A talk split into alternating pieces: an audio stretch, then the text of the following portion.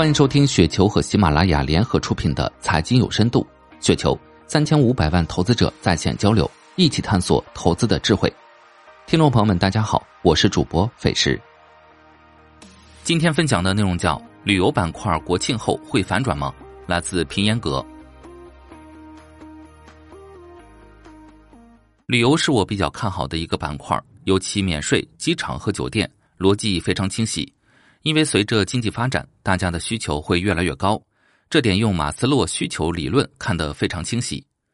我国的现状是，多数人处在温饱和小康阶段，所以现阶段的需求还是以最基本的物质需求为主。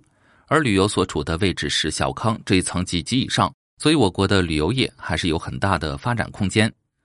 国庆期间这个黄金周，我觉得国内消费恢复的确实不错，尤其旅游复苏非常好。一暑假前考虑过几个旅游的地方，有腾冲、杭州、成都、舟山和上海。这几个地方最想去的是腾冲。腾冲是这几个选项中最远的，听说自然风景比较好。当时看了机票，没有直达，要转机。也看了些旅游团，自由行五天四夜，单人价格六千元左右。从节前的预定看，热门旅游景点还是比较饱和的，尤其疫情控制相对宽松的地区。十一假期应该是今年行情最好的一周。二，从网上的一些消息看，各地热门景点都很火爆，很多景区出现限流的公告，这样的场景在疫情之后是很少见的。上海这边游客也很多，南京路步行街和外滩警察又拉起了人体警戒线，迪士尼再次爆满，一天排队三个游玩项目的盛况也是久违了。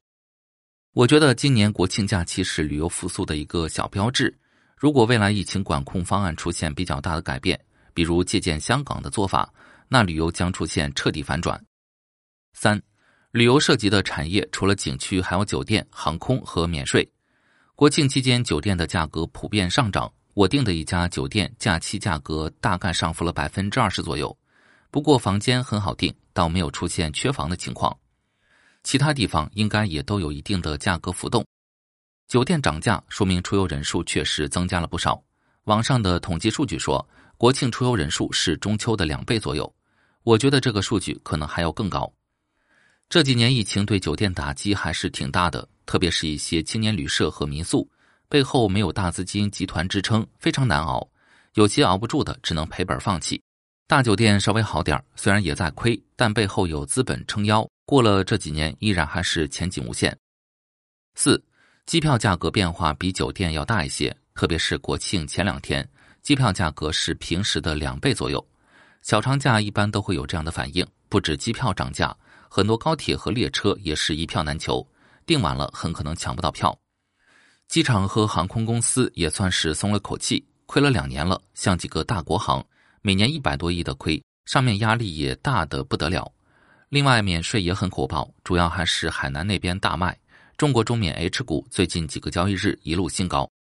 五，旅游复苏好的地方就不用再说了。说下我的担忧：今年疫情数据出来后，其实已经说明了一些问题，新增数据明显增加，我觉得这是无法避免的问题。